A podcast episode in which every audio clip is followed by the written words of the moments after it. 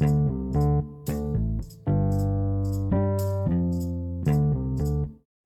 gente, meu nome é Maria Clara Andrade e nosso grupo vai falar um pouco sobre a música na liberdade de expressão. Vou falar um pouco sobre a música na época da ditadura.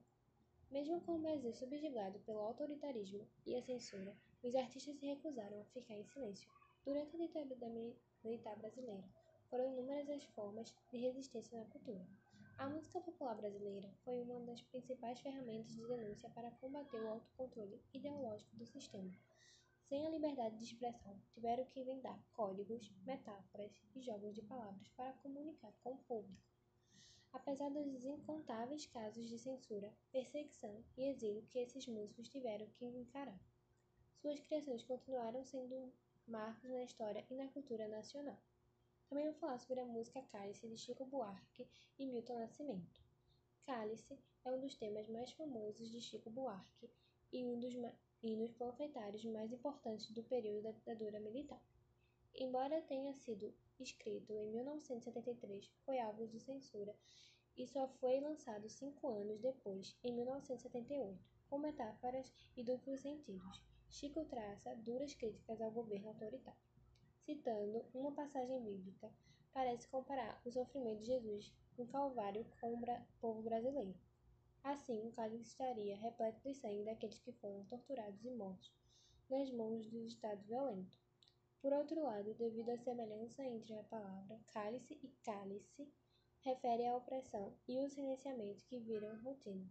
O monstro da ditadura era uma ameaça sempre presente, que parecia se aproximar aos poucos, deixando o sujeito em estado de alerta permanente. Teme ser o próximo alvo de uma prática comum da época, a polícia militar invadia as casas durante a noite e levava as pessoas. Muitos sumiam para sempre.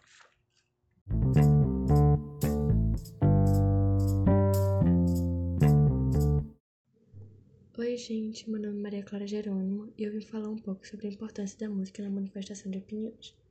A música é muito importante para a manifestação de opiniões, podendo fazer críticas à sociedade, por exemplo, em relação ao racismo ou ao machismo.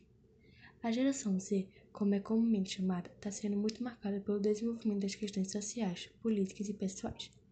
E as músicas são muito importantes nesse quesito, visto que, por meio dela, conseguimos expressar uma opinião, uma crítica ou até mesmo um questionamento de forma ritmada, fazendo com que chame mais a atenção das pessoas e tornando às vezes a discussão até mesmo mais leve.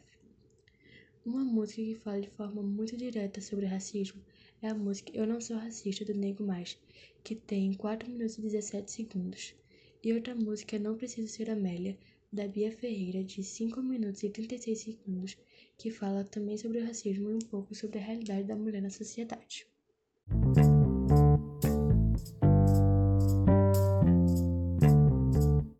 Oi, gente, tudo bem? Meu nome é Lígia e hoje eu vou falar um pouquinho sobre o brega funk, o surgimento dele e como ele é menosprezado. O brega funk teve início em Recife PE por volta dos anos de 2011, quando os MCs da região começaram a unir canções de funk com batidas de letra brega, tendo como principais expoentes Shadow, Cego, Tocha, Bada, Boladão e Troia. Tornou-se conhecido em 2018, quando a faixa de envolvimento de MC Loma tornou-se uma das mais tocadas em todo o país. Logo depois, diversos artistas de brega funk ganharam repercussão nacional, como Jerry Smith, Mila e Tiaguinho MT, além de artistas de outros gêneros passarem a incorporar esse estilo de música, como Pablo Vittar e Anitta.